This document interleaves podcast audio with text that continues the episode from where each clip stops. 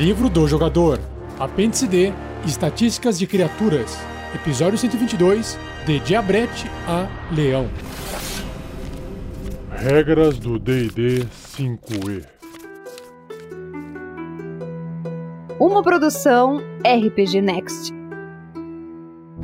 Seja bem-vindo, seja bem-vinda a mais um Regras do D&D 5e. Eu sou Rafael47 e nesse episódio irei apresentar a você o que o livro do jogador do RPG Dungeons and Dragons quinta edição diz sobre as estatísticas dessas criaturas que vão agora do Diabrete, letra D, até a criatura Leão, letra L.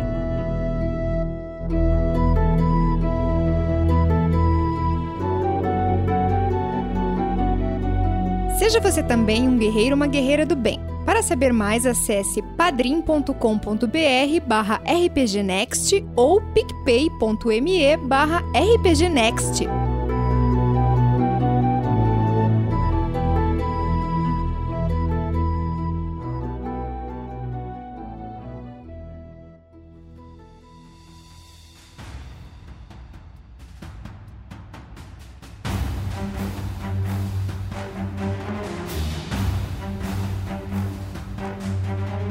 Então, dando continuidade no cast anterior, o livro do jogador ele apresenta as estatísticas, as informações de jogo para que você possa usar essas criaturas, tanto quando você faz alguma magia, alguma invocação de alguma criatura, ou quando alguém é transformado em alguma coisa, ou até se você quiser usar isso como criatura para poder já sair jogando só com o livro do jogador, já é possível. E seguindo a ordem alfabética das criaturas, os nomes das criaturas em português, o próximo da lista é o Diabrete que é uma criatura de tamanho miúda, um corruptor. Corruptor é um fiend, é o tipo dela, e tá entre parênteses diabo, vírgula, metamorfo. Essas palavras elas existem para você poder associar a efeitos de magia ou qualquer outro tipo de regra dentro do sistema. E a tendência dele, o alinhamento que ele tem é leal e mal. A ideia é de que essa criatura nasce com essa tendência. Ela já nasce leal e má. A classe de armadura é 13, pontos de vida médio 10, mas se você quiser rolar os dados, 3d4 mais 3. Deslocamento 6 metros, se ela estiver no chão andando, ou voando 12 metros. E aí tem mais alguns tipos de deslocamento aqui, ó. 6 metros em forma de rato, também tem 6 metros andando e 18 metros em forma de corvo, e 6 metros andando no chão e mais 6 metros em forma de aranha, ou seja, para aranha tanto faz se tá chão, se tá parede, se tá teto, certo? Sobre os atributos, começando com a força. Força 6, modificador menos 2, destreza 17, modificador mais 3, constituição 13, modificador mais 1, inteligência 11, modificador 0, sabedoria 12, modificador mais 1 e carisma 14, modificador mais 2. Perícias, enganação mais 4, furtividade mais 5, intuição mais 3, persuasão mais 4. E olha só, resistências a dano, ou seja, todo o dano que ele sofrer desses tipos que eu vou citar agora serão reduzidos pela metade. Então, frio, contusão, cortante e perfurante de armas não mágicas e que não sejam de prata. E mais, além dessas resistências, imunidade a dano, ou seja, não vai causar dano algum ao diabrete fogo e veneno. Sobre os seus sentidos, tanto visão como audição ou qualquer outra coisa assim de perceber o mundo ao seu redor, ele tem visão no escuro de 18 metros e a percepção passiva é de 11. Idiomas, ele fala, entende infernal e comum. E o nível de desafio desse diabrete miúdo, que tem o tamanho de um gato, imagina um gato aí com asas, ele é de 1, desafio 1, que dá 200 de XP. Suas habilidades especiais, ele tem 3. Metamorfo, resistência à magia e visão de diabo. Então, o metamorfo é: o diabrete pode usar sua ação para se metamorfosear nas formas de besta de um rato, corvo ou aranha, ou em sua forma de diabo. Suas estatísticas são as mesmas em todas as formas, no entanto, seu ataque é diferente em algumas delas, né? porque muda a forma, muda o ataque. Qualquer equipamento carregado não será transformado. Se morto, o diabrete volta à sua forma de diabo. A segunda habilidade é resistência à magia. O Diabrete tem vantagem em testes de resistência contra magias e outros efeitos mágicos. Muito bom. E visão de diabo, que escuridão mágica não impede a visão no escuro do Diabrete. Então, se alguém fez aquela magia escuridão, né, darkness, ele continua enxergando, não tem como afetá-lo. E quais são as ações que ele tem? São duas: ferrão e invisibilidade. Então, ferrão que está entre parênteses escrito mordida em forma de besta. É um ataque corpo a corpo com arma, mais 5 para atingir. O alcance é de 1,5 um ou seja, adjacente a uma criatura. Acerto 5 ou 1d4 mais 3 de dano perfurante e o alvo deve realizar um teste de resistência de constituição com dificuldade 11, sofrendo 10 ou 3 dados de 6 faces de dano de veneno, se falhar na resistência ou metade desse dano, se obtiver sucesso. Então, ou seja, levou uma ferroada do Imp do Diabrete, não tem como escapar do veneno, a não ser que seu personagem seja imune a veneno. E invisibilidade, o Diabrete fica invisível até ele atacar ou sua concentração acabar. Legal, hein? Qualquer coisa que o Diabrete invisível estiver carregando ou vestindo fica invisível contanto que permaneça em contato com ele. Porra, bem forte esse Diabrete, não? Legal, curti. Próximo da lista, Esqueleto. É um morto-vivo médio, leal e mau. Classe armadura 13, que são pedaços de armadura. Ou seja, ele tem 10 armadura, aí ele tem mais 2 do modificador de destreza, que eu já já vou chegar lá, e aí esse mais 1 para chegar no 13 são os pedaços de armadura. Pontos de vida 13, ou você pode rolar 2d8 e somar 4. Deslocamento 9 metros. Força 10 com modificador 0, Destreza 14 com modificador mais 2, Constituição 15 com modificador mais 2, Inteligência 6 com modificador menos 2, Sabedoria 8 com modificador menos 1 e Carisma 5 com modificador menos 3. Ele tem vulnerabilidade a dano de contusão, faz sentido. Quebrar ossos com armas de impacto é muito mais fácil. Então ele vai levar o dobro do dano se alguém atacá-lo com armas de contusão. Imunidade a dano, que é veneno, faz sentido também. Não tem como você envenenar ossos. Imunidade a condições envenenado, também não pode ficar com a condição de envenenar. Sentidos, visão no escuro 18 metros e percepção passiva de 9. Idiomas, compreende os idiomas que conhecia em vida, mas não pode falar, porque ele não tem mais a estrutura orgânica que permite falar. E o nível de desafio é um quarto, 50 de XP. Ações do esqueleto. Arco curto, é um ataque à distância com arma, mais 4 para atingir. A distância de 24 metros barra 96 metros, ou seja, com 24 metros ele ataca normalmente, e se passar dessa distância até um máximo de 96 metros, o ataque é feito com desvantagem e apenas um alvo. Se acertar, causa 5 ou 1 d6 mais 2 de dano perfurante. E a espada curta, ataque corpo a corpo com arma, mais 4 para atingir um alvo que esteja a 1,5 metro e meio de distância, ou seja, adjacente ao esqueleto. Se acertar, 5 de dano, 1 d6 mais 2 de dano perfurante, porque a espada curta causa dano perfurante. Claro que você pode usar ela para cortar também, mas num combate, num ataque, ela é eficaz de forma perfurante. Próxima criatura é o Falcão. É uma besta miúda e o alinhamento dela é sem alinhamento.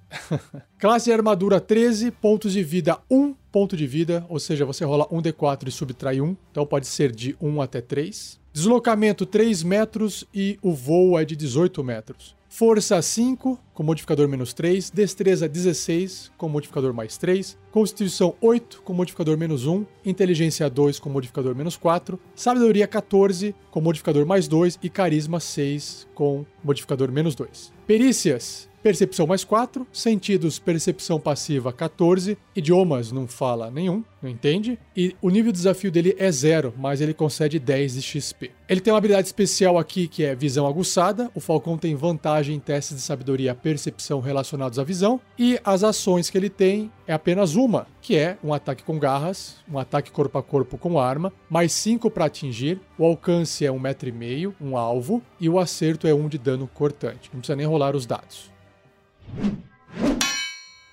Agora é a vez de um gato. O gato é uma besta miúda, que também não tem um alinhamento definido. Classe de armadura 12, pontos de vida 2. Aí você rola um D4 se quiser usar os dados. Deslocamento 12 metros escalada 9 metros. Sobre os seus atributos, força 3, menos 4, destreza 15, mais 2, constituição 10, nenhum modificador, inteligência 3, menos 4, sabedoria 12, mais 1 e carisma 7, menos 2. Perícias, furtividade mais 4 e percepção mais 3. Sentidos, percepção passiva 13, não tem nenhum idioma associado a ele, e o nível de desafio é 0 da 10 XP. Ele tem uma habilidade especial que é o faro aguçado. O gato tem vantagem em testes de sabedoria e percepção relacionados ao olfato. E na lista de ações, ele ataca com as garras, que é um ataque corpo a corpo com arma, mais 0 para atingir, basta rolar o D20. O alcance também é adjacente, um alvo apenas, e se acertar, causa 1 um de dano cortante. Então suas garras cortam.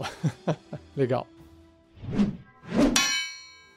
Agora é a vez do javali, uma besta média, também sem alinhamento definido. Classe de armadura 11 e é uma armadura natural, é uma pele mais grossa. Pontos de vida 11, ou você pode rolar 2d8 mais 2, deslocamento 12 metros. Sua força é 13, mais 1. Destreza é 11, sem modificador. Constituição 12, mais 1. Inteligência 2, menos 4. Sabedoria 9, menos 1. E carisma 5, menos 3. Sentidos, percepção passiva 9. Não tem nenhum idioma associado. E o nível de desafio é 1 quarto, 50 de XP. Ele tem duas habilidades especiais. Uma é investida e outra é implacável. A investida diz: se o javali se mover pelo menos 6 metros em linha reta em direção a uma criatura logo antes de atingi-la com o seu ataque de presa, o alvo sofre 3 ou 1 d6 de dano cortante extra e deve ser bem sucedido num teste de resistência de força com dificuldade 11 para não cair no chão. Então, esse é o maior perigo do javali, né? Ele ter uma linha reta, estar longe de você e partir para cima. E a habilidade de implacável, ela recarrega após o javali terminar um descanso curto ou longo, ou seja, só pode usar uma vez ali no combate. Se o javali sofrer dano, que o reduziria a 0 pontos de vida, a não ser que o dano seja 7 ou mais, ou de um acerto crítico, ele cairá a 1 ponto de vida no lugar de ficar com 0. É basicamente a mesma habilidade do meio orc, só que um pouquinho mais fraco mas isso já torna o javali muito mais durável do que o normal. E na lista de ações ele tem o ataque com presa, que é um ataque corpo a corpo com arma, mais 3 para atingir, o alcance também é adjacente, 1,5m, um, um alvo. Acerto, 4 de dano, ou 1 d6 mais 1, e o dano é cortante. Por fim, a última criatura do cast de hoje é o leão. O leão é uma besta grande, com um alinhamento imparcial ou desalinhado, ou não tem alinhamento, assim como todas as criaturas, os animais naturais. Classe de armadura 12, pontos de vida 26, ou você pode rolar 4d10 mais 4, e o deslocamento é de 15 metros. Sua força é de 17 mais 3, destreza 15 mais 2, constituição 13 mais 1, inteligência 3 menos 3 de modificador, sabedoria 12, mais 1 e carisma 8, menos 1. Que eu acho interessante desses atributos é que ele dá uma percepção do que, que é um leão, um animal que a gente conhece, convive e que poderia nos matar facilmente, né? Diferente de um gato, diferente de um corvo, ou até diferente de um javali, que é perigoso também, mas em termos de, de poder, o leão, né? Você esquece. Se você for colocado dentro de uma jaula com um leão, você morreu. Uma pessoa normal. Então você tem uma noção assim do que, que é uma criatura letal, extremamente letal, né? Que a gente conhece e já viu em zoológico, pelo menos. Então tá aí os atributos dela. Agora, sobre perícias, furtividade mais 6, percepção mais 3 e os sentidos percepção passiva 13, não tem idiomas associado a ele e o nível de desafio é 1, ou seja, 200 de XP. Então, quando você coloca uma criatura de nível de desafio 1 na frente de um ser humano normal, uma pessoa comum, um aldeão, algo assim, não um herói, né? Um aventureiro. Você sabe que aquela criatura tem uma chance enorme de matar você ou seu personagem, ou se você for um aldeão começando a sua carreira, é muito fácil você morrer por uma criatura dessa. Agora, se forem quatro heróis ou cinco heróis lutando contra um leão, eles vão sobreviver provavelmente, porque o nível de desafio é um. Isso se os heróis e os personagens também estiverem no nível 1, né? Então, sei lá, um guerreiro de nível 1, um paladino de nível 1, um mago de nível 1 e um ladino de nível 1, por exemplo. Todos eles lutando contra um leão, eles vão sobreviver. Talvez um caia num ataque, mas eles vão conseguir lidar com o leão.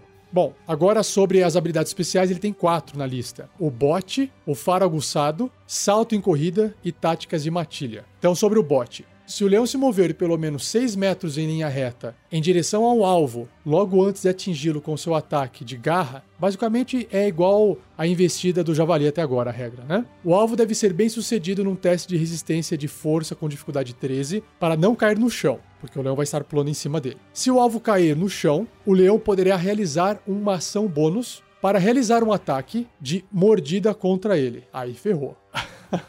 Já ganhou um ataque extra ali, né? Beleza. Já já eu chego nas ações que descrevem os ataques. Agora, a próxima habilidade é o faro aguçado. O leão tem uma vantagem em testes de sabedoria e percepção relacionados ao olfato. Próxima habilidade é o salto em corrida. Como parte do seu movimento e depois de uma corrida inicial de 3 metros, o leão pode realizar um salto em distância de até 7,5 metros. Porra, uma boa distância. E por fim, táticas de matilha. O leão tem vantagem nas jogadas de ataque contra uma criatura se pelo menos um dos aliados do leão estiver a um metro e meio da criatura, ou seja, adjacente à criatura, e não estiver incapacitado. Aí a coisa também piora. Se você tiver um leão contra você e um inimigo que é amigo desse leão contra você também, o leão faz um ataque com vantagem contra você. Olha o perigo. Claro que também, se você tiver um leão como aliado seu, você também terá uma vantagem muito forte. E as ações do leão são duas: mordida e garras. A mordida é um ataque corpo a corpo com arma, mais 5 para atingir. O alcance é 1,5 m adjacente, apenas um alvo. Se acertar, 7 ou 1 D8 mais 3 de dano perfurante. E as garras é um ataque corpo a corpo com arma, mais 3 para atingir, o alcance é 1,5m adjacente, um alvo, e o acerto é 6 ou 1d6 mais 3 de dano cortante. Aí se você estivesse se perguntando, para que que eu usaria um leão para atacar com uma garra, sendo que a garra causa claramente menos dano do que uma mordida. A garra tem a mesma chance de acertar o ataque do que uma mordida, só que causa menos dano. E por que, que eu usaria então a garra ao invés da mordida? É porque a garra causa dano cortante e a mordida causa dano perfurante. Então pode ser que numa determinada situação a garra vai ter uma eficiência ou vai funcionar melhor para poder causar dano em alguma coisa.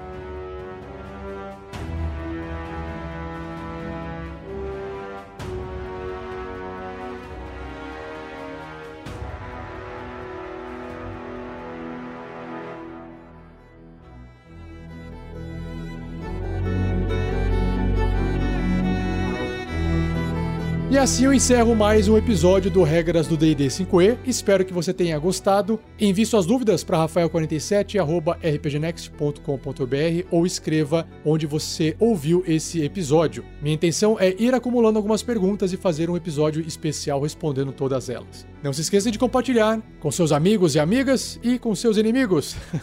e um obrigado ao Gleico Vieira Pereira, o editor desse podcast. Por fim, se você ainda não é um apoiador, não ajuda o projeto RPG Next mensalmente, considere fazer isso com apenas R$ reais por mês no padrim.com.br rpgnext. Entre lá e confira nossas metas e recompensas, ou no picpay.me rpgnext com um valor mínimo de R$ reais por mês, tá bom? Ou seja, é uma quantia pequena que pode ajudar bastante porque a gente consegue ser ajudado por muitas pessoas com valores baixos. Então não precisa pouca gente doar um monte, é mais importante um monte de gente doar um pouquinho.